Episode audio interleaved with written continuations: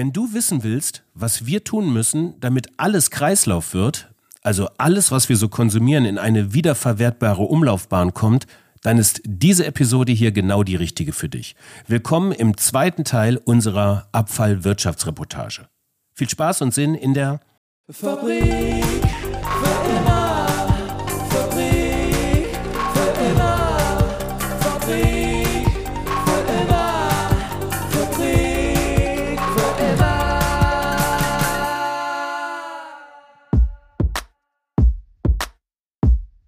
Hi, hi, hi und herzlich willkommen in der Fabrik für immer. In unserer Gedanken- und Erfahrungskantine, unserem Podcast hier, wollen wir mehr über eine nachhaltige Wirtschaft erfahren. Ich bin euer Host, Frank Schlieder, und ich nehme euch mit in den zweiten Teil der Abfallwirtschaftsreportage, wenn es um die Zukunft der Abfallwirtschaft geht. Aber bevor wir loslegen, zwei Minuten und 30 Sekunden was in eigener Sache. Wenn euch das hier gefällt oder besser gesagt gefallen wird, dann teilt diese Episode, teilt die letzte Episode, abonniert uns gerne in eurer favorisierten Podcast-App. Naja, und für alle Apple-UserInnen, gebt uns gerne eine gute Bewertung im, im Podcast-Store, am besten verbunden mit einem kurzen Kommentar. Das hilft uns sehr, damit diese Reihe weitere Kreise zieht und so in den Rankings nach oben rutscht. So viel dazu. Dann schaue ich in unsere Statistiken, da reibe ich mir echt immer wieder verwundert die Augen. Also wir haben fünfstellige Abrufzahlen und gute vierstellige Abozahlen. Ich meine, wir sind im Oktober 2020 hiermit gestartet, ein hochkompetitives Umfeld und ähm, sind da total zufrieden mit. Ne? Aber darum geht es jetzt nicht. Was richtig geil zu lesen ist, finde ich immer wieder, wo diese Reihe hier überall gehört wird. Ich lese mal vor. Kanada, Australien, Guatemala, Seychellen, Bolivien, Griechenland, Mexiko, Bosnien-Herzegowina, Mongolei, Vietnam, Iran. Was ist eigentlich mit Nachhaltigkeit im Iran? Interessiert das da überhaupt jemanden? Ist das da überhaupt Thema? Wisst ihr da mehr? Indien, Tschechien, Polen, Finnland, Marokko, Äthiopien, Singapur, Chile, Lettland, Türkei, Norwegen, Brasilien, Portugal, Rumänien, Belgien, Russland, Irland und so weiter und so fort. Und richtig krass ist, einige hundert Abrufer aus den USA. Und mich würde interessieren, wer hört uns da? Und das ist äh, jetzt eine Bitte. Diejenigen, die in den USA uns hören, schreibt uns. Info at fabrikfürimmer.com. Für mit UE. Info at fabrikfürimmer.com. Wir wollen wissen, was macht ihr dort? Wo arbeitet ihr? Wo lebt ihr? Was interessiert euch? Was interessiert euch an dieser Reihe? Und was möchtet ihr gerne noch hören? Und wer weiß, vielleicht ergeben sich daraus ja ein paar gute Geschichten aus den USA, die die ganze Community wiederum hören möchte. Wer weiß. Okay, und das gilt natürlich auch für alle, die hier in Deutschland hören. Das sind nämlich mit Abstand die meisten. Vielen Dank dafür, dass ihr uns zuhört und schreibt uns gerne, welche Themen euch interessieren. Jetzt haben wir Abfallwirtschaft. Sollten wir vielleicht einen anderen Wirtschaftszweig allgemeiner untersuchen? Gefällt euch diese Reportage? Oder auch welche Unternehmungen sind interessant und können wir noch in unseren Podcast einbauen? Und ich denke, dass alle, die hier zuhören, Bock auf mehr nachhaltige, mehr regenerative Wirtschaft haben. Vielen Dank fürs Zuhören und ähm, jetzt steigen wir mal ein mit, der zweiten, mit dem zweiten Teil unserer Reportage rund um die Abfallwirtschaft. Okay. So, jetzt sind wir äh, mittlerweile äh, kurz, vor, kurz vor Ende. Bitte. Nix und nix, sagen Sie? Okay, okay. Äh, das, ich dachte, es sind noch äh, 60 noch weiter. Frau Lichting. Ja, Gott, okay. Ach Gott, da geht es ja hier tatsächlich ja noch um Absatz, ein versteckter Absatz. Diesmal keine Stufen mehr. Ihr erinnert euch, mit Monika Lichtinghagen-Wirz, der Chefin des Bergischen Abfallwirtschaftsverbandes, bin ich die Mülldeponie Leppe raufgekraxelt. Leppe ist teilweise noch aktive Deponie, teilweise aber auch schon Zukunftsprojekt. Metabolon heißt das und dort klären sie auf über die Abfallwirtschaft und sind zudem heute Forschungs- und Innovationszentrum für Stoffumwandlung und Umwelttechnologien und haben dort halt diese 360 Stufen und weitere stufenlose Höhenmeter anzubieten. Und mit fortschreitenden Höhenmetern sind wir der Abfallhierarchie immer weiter auf die Spuren gekommen. Diese Abfallhierarchie hat fünf Stufen und beschreibt die Verwertungsstufen von Abfall und ist eine Art How-to besser machen. Und in der Erklärung dieser Stufen, dieser Abfallhierarchie, hat uns in der ersten Episode Holger Alvast mitgeholfen. Er ist Entsorgungsberater und langjähriger Kenner der Szene und auch in der zweiten Episode mit dabei. Nochmal kurz die Abfallhierarchie aufgerollt. Wenn nichts mehr geht, geht Deponieren. Letzte Stufe. Deponiert wird weiter werden, weil auch weiter verbrannt werden wird. Also thermisch verwertet im Fachjargon. Das ist die vorletzte Stufe der Abfallhierarchie.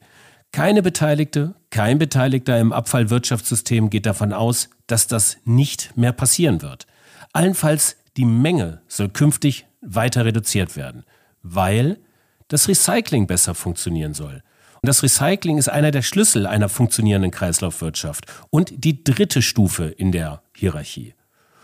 Und was und in welcher Menge und Zusammensetzung recycelt wird und wie das vorbereitet wird, findet in der zweiten Stufe statt. So, jetzt sind wir hier oben auf der Kuppe angelangt von diesem Berg. Oh, ich schnauf mal zwei, dreimal durch. So. Und sind irgendwo auch an der Spitze unserer Abfallhierarchie angekommen. Und ähm, die vorletzte Stufe heißt offiziell Vorbereitung zum Recycling. Und äh, ja, wir haben das vorhin schon gesagt, irgendwie kommt den Bürgern, den BürgerInnen ja auch eine Schlüsselposition zu. Sorten rein. Sie sprachen davon, Frau Lichtinghagen wird Sorten rein, ähm, die Abfälle zu entsorgen. Aber ist das nicht ein bisschen einseitig? Wir müssen doch vielleicht auch die Industrie und den Handel und äh, die, unter, die herstellenden Unternehmen dazu nehmen. Was sind denn hier die ausschlaggebenden Punkte? Was muss hier gemacht werden in dem Bereich? Also das Wichtigste ist, man, ich muss ganz andere Kommunikationsschienen aufbauen. Das heißt nämlich, bevor überhaupt ich mir Gedanken dazu mache, was produziert werden kann, muss ich eigentlich mir schon Gedanken dazu machen, wie ich es nachher entsorgen kann.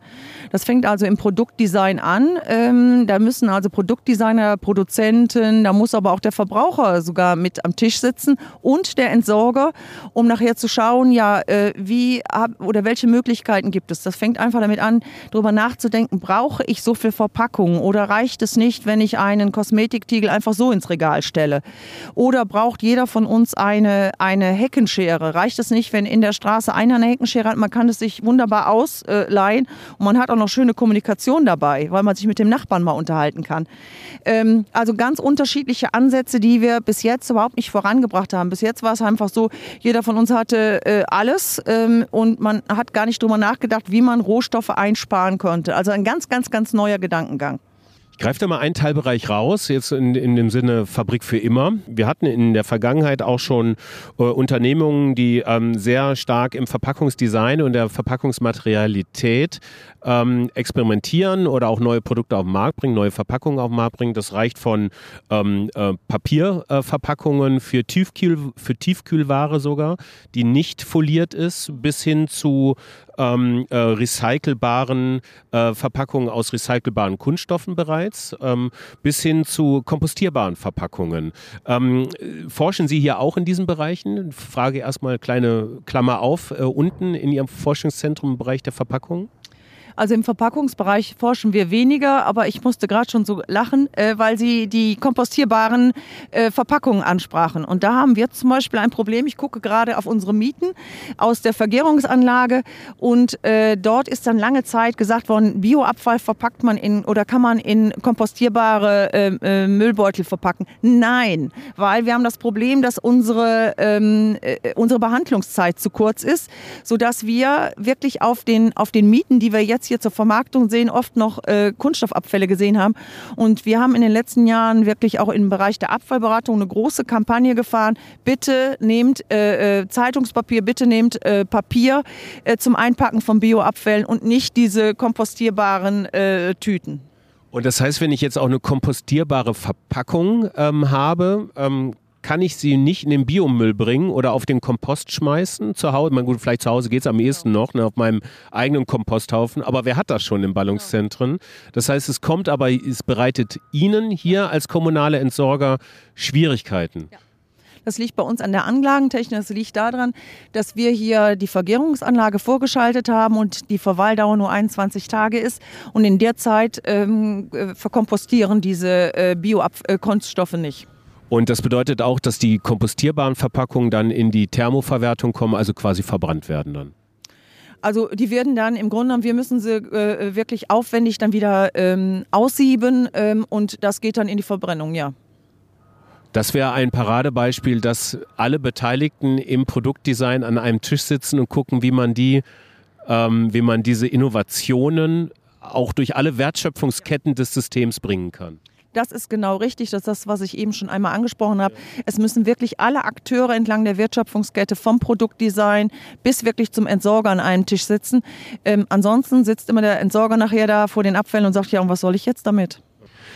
Wie gehen Sie mit Bauabfällen um? Also das ist ja, wie gesagt, mit Abstand die größte, das größte Aufkommen in Deutschland. Und wenn ich mir ähm, jetzt mal so ganz einfach gedacht den Wohnungsnotstand in dieser Republik anschaue, das sind dann also Mietwohnungen, die fehlen, das sind Pflegeheime, Pflegeplätze, die fehlen, die einen massiven Baubedarf auch noch erfordern, ist ja nicht davon auszugehen, dass das in den nächsten Jahren weniger wird. Ähm, was muss in diesem System von Ihrer Seite in der Verwertung eigentlich als erstes geändert werden? Ja, man, man sollte sich mal erstmal darüber bewusst werden, dass zum Beispiel Kies und Sand ne, auch ein, ein seltener Rohstoff werden wird. Also wir werden irgendwann einen Sandnotstand haben. Und ähm, dadurch, dass eben die Bauabfälle die größte Abfallfraktion sind, ist es umso wichtiger, dass wir die noch besser aufbereiten. Aber dass wir auch äh, dort die Rahmenbedingungen setzen, dass zum Beispiel R-Beton, also Recyclingbeton, ähm, eben auch in äh, Bauvorhaben eingesetzt werden können.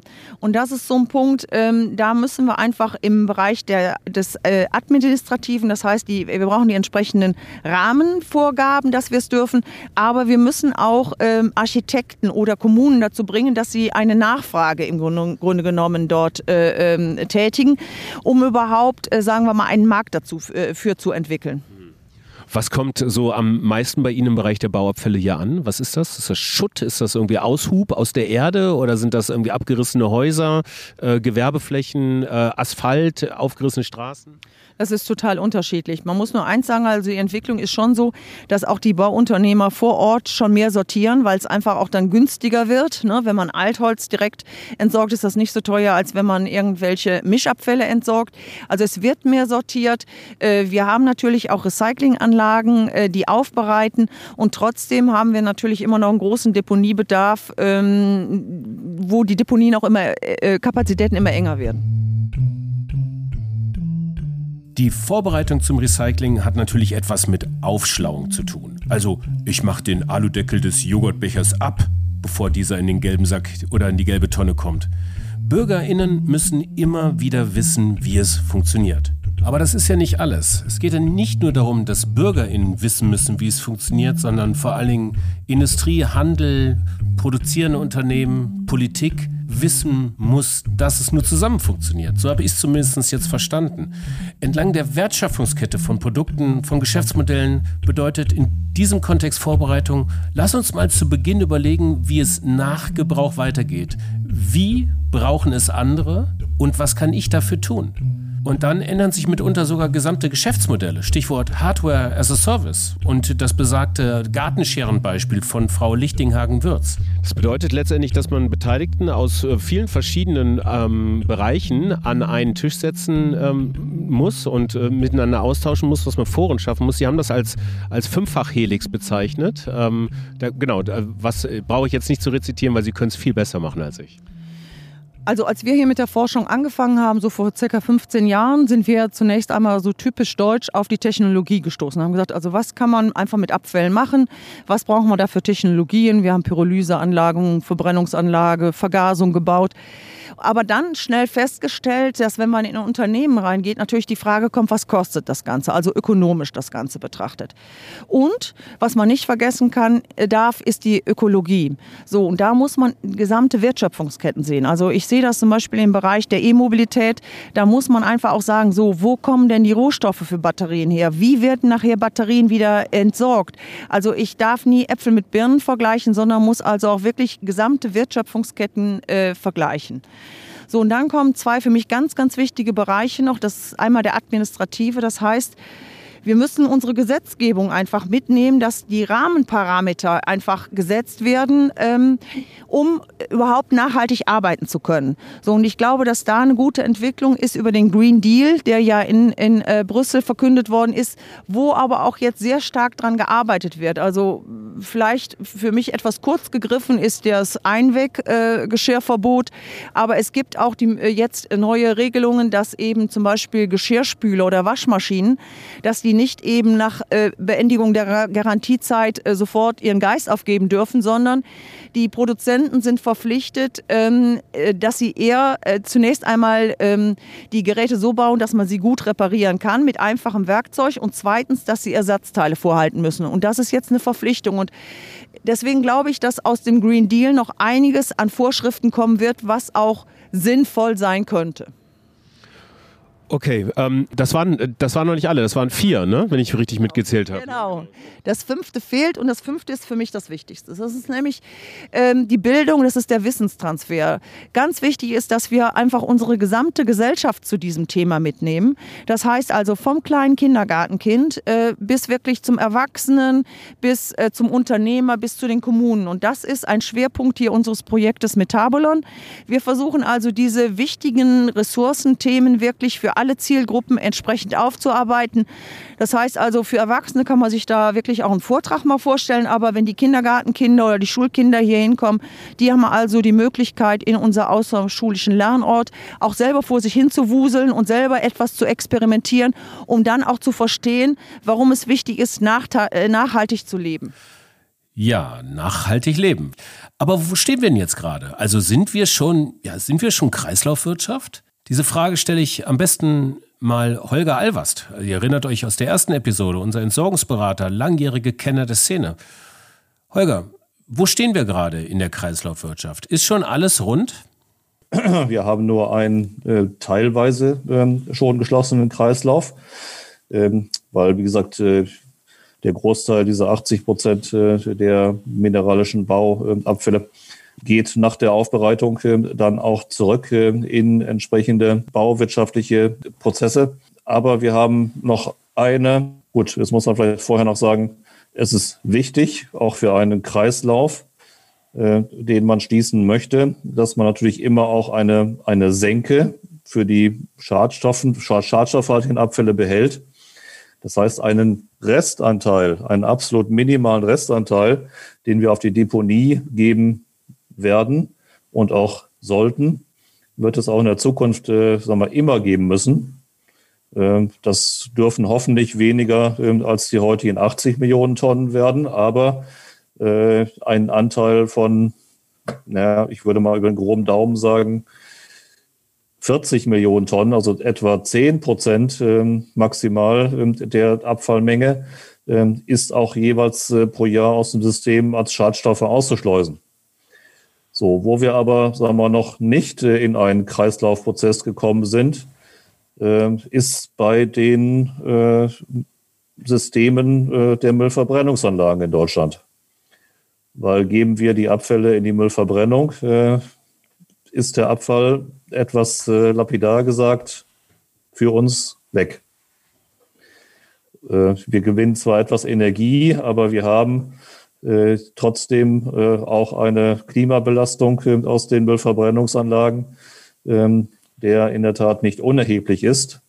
Ähm, und hier haben wir in der Tat die Notwendigkeit, in, um einen Kreislauf zu kommen, äh, die, diese Systeme äh, der Müllverbrennung möglichst auf ein auch hier notwendiges Minimum pro Jahr zu reduzieren.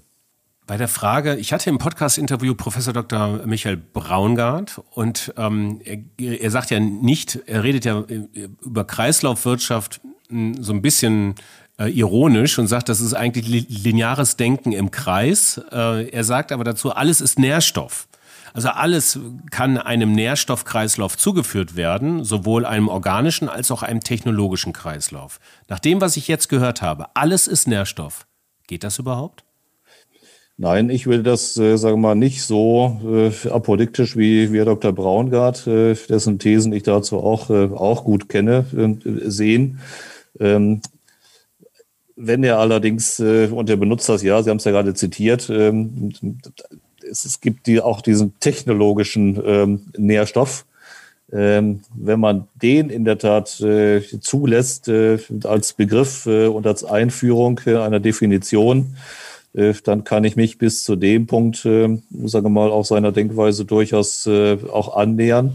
Ähm, weil das, was wir heute in der Tat in die Müllverbrennung an Kunststoffen geben,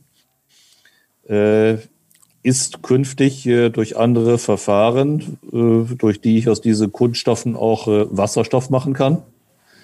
Äh, dieser technologische Nährstoff, um ihn mal so zu nennen, ähm, Wasserstoff als Rohstoff äh, für die chemischen Prozesse in der Zukunft. Das heißt, die Chemie hat ja eine Aufgabe, um nicht von einem Problem zu reden, aber auch eine mega Aufgabe bis zum Jahr 2050, äh, um klimaneutral zu werden. Äh, sie muss ihren bisherigen Rohstoff, aus dem sie ihre Produkte gewinnt äh, und äh, produziert, nämlich das Rohöl, durch etwas anderes ersetzen. Äh, Und das könne dann nur solche Stoffe sein wie Wasserstoff, die man auch, ähm, sagen wir, aus der sinnvollen Verwertung zum Beispiel von Kunststoffen künftig der Chemie zur Verfügung stellen kann. Wie bekomme ich aus Kunststoffen ähm, Wasserstoff hergestellt oder verarbeitet, den ich dann wiederum dazu einsetze, um andere Prozesse, ähm, Verbrennungs- oder energieintensive Prozesse äh, in Gang zu setzen. Also zum Beispiel Stahl, in, in die Herstellung von Ja. Stahl gebe, sowas. Ja, ich habe sozusagen für die Wasserstoffnutzung, äh, sagen wir mal, verschiedene Anwendungsmöglichkeiten und auch Notwendigkeiten in der Zukunft. Ähm, ich kann ihn sozusagen einsetzen äh, für die- Stahlindustrie. Ähm, ich äh, kann ihn anteilig einsetzen äh, für die Produktion von Ammoniak.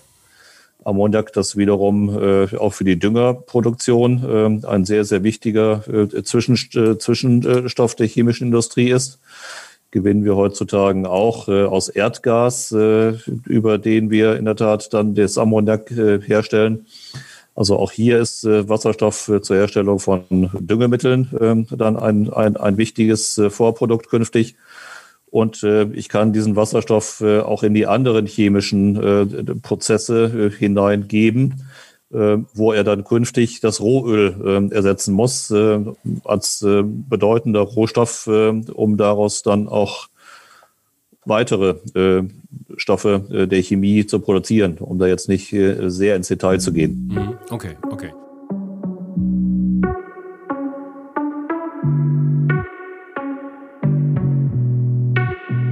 So nach einer kleinen Pause, wir sind von einem Regen, was war das schon, Hagelschauer eigentlich, Frau Lichtinghagen, ne? sind wir überrascht worden, sind die ähm, vielen hundert Stufen wieder runter und sitzen jetzt im Konferenzraum und das ist eigentlich äh, der wunderbare Augenblick, der wunderbare Augenblick, um zu reüssieren und es geht ähm, um das Abfallwirtschaftssystem der Zukunft, also um die Blaupause. Ähm, und das, Sie, Sie schauen schon ganz angestrengt, Frau Vorlichtinghagen, weil ich überfall Sie jetzt mit der Frage, das mal in drei Sätzen so zu erklären. Wohin, wohin darf das gehen, ähm, ist das eine. Und das zweite, kann das ein Exportmodell für die Welt werden? Weil wir in Deutschland sind nicht die einzigen, die Abfallprobleme haben. Ähm, also es ist schon richtig, ich musste gerade angestrengt drüber nachdenken, aber ich bin also überzeugt davon, dass wir noch mehr trennen müssen. Und äh, für mich ist schon seit Jahren eigentlich immer der Weg, Trennung zu Hause ist der beste Weg, dass wir nicht erst in Sortieranlagen rein müssen. Das heißt aber auch, dass die äh, Materialien so aufbereitet sind, dass wir sie trennen können. Ja? Also, dass wir nicht äh, Kunststoff, Papier und Alu alles ver, ver, äh, verpappt haben, sondern dass wir es wirklich auseinandernehmen können, zu Hause schon trennen, sodass wir sortenreine Fraktionen bekommen. Ähm, dann besteht auch die Möglichkeit, dass wir einfach diese ganzen Stoffe als Sekundärrohstoffe weiter nutzen können. So, Ihre zweite Frage, ähm, die kann ich nur bejahen. Und zwar ähm, habe ich die Erfahrung gemacht, wir haben sehr, sehr viele Besuchergruppen hier. Ich bin aber auch viel im Ausland unterwegs und habe festgestellt, dass es immer wieder hieß, ja, wie macht ihr Deutschen das denn? Ne? Wir warten eigentlich darauf, äh, ihr bringt doch sonst immer die Lösungen, wenn es im Bereich Technologie geht. Ähm, wie sollen wir das denn machen? Und ähm, ich denke, da wären wir gut beraten, wenn wir wirklich Konzepte schaffen würden, äh, die auch dann äh, exportiert werden können. Ist euch etwas aufgefallen? Unsere Abfallhierarchie. Fünf Stufen hat sie doch. Und vier davon haben wir besprochen. Aber die fünfte Stufe, die schimmerte immer so durch, ist aber nicht klar benannt worden. Und die ist, wir vermeiden Abfall. Ganz einfach, wir vermeiden Abfall. Dabei ist zu bedenken, dass Deutschland immer noch Export-Europameister beim Plastikmüll ist. Das meiste geht nach Asien. Und was passiert dann damit? Die Vermüllung der Meere schreitet weiter voran. International nimmt die Menge an Abfall stetig zu. Und in den kommenden Jahrzehnten werden vielleicht 10 Milliarden Menschen auf diesem Planeten leben. Das sind nochmal so ungefähr 30 Prozent mehr als heute. Eine Studie hat gezeigt, dass die Gesamtmasse aller Lebensformen auf der Erde ungefähr 1,1 Billionen Tonnen beträgt. Und die hat sich in den letzten Jahren kaum verändert. Aber mittlerweile wächst die sogenannte menschgemachte Masse, die anthropogene Masse künstlicher Materialien exponentiell. Also die Masse von allem Menschengemachten, von betonierten Fußwegen, Wolkenkratzern aus Glas und Metall, Autos, Kinderwagen, Plastikflaschen, Computern, Kleidern, das entspricht heute in etwa der Masse aller Lebewesen auf der Erde. Dazu kann ich sagen, weniger ist mehr. Danke an Monika Lichtinghagen-Wirz, danke an Holger Alvast und danke an euch HörerInnen, dass ihr so lange dran geblieben seid. Das war unsere erste kleine Reportage hier. Hat Laune gemacht. Weitere Folgen. Nach dem Trenner ein kleiner Hinweis zur nächsten Episode.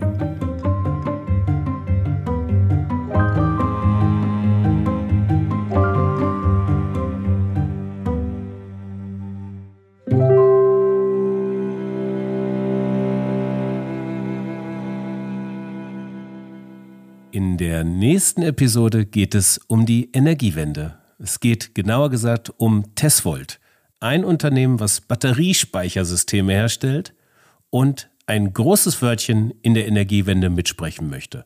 Zu Gast ist Daniel Hannemann, Gründer und Geschäftsführer von Tesvolt. Bis dahin viel Spaß und Sinn in euren Tagen und viel Spaß und Sinn weiterhin mit der Fabrik für immer. Danke. Ciao.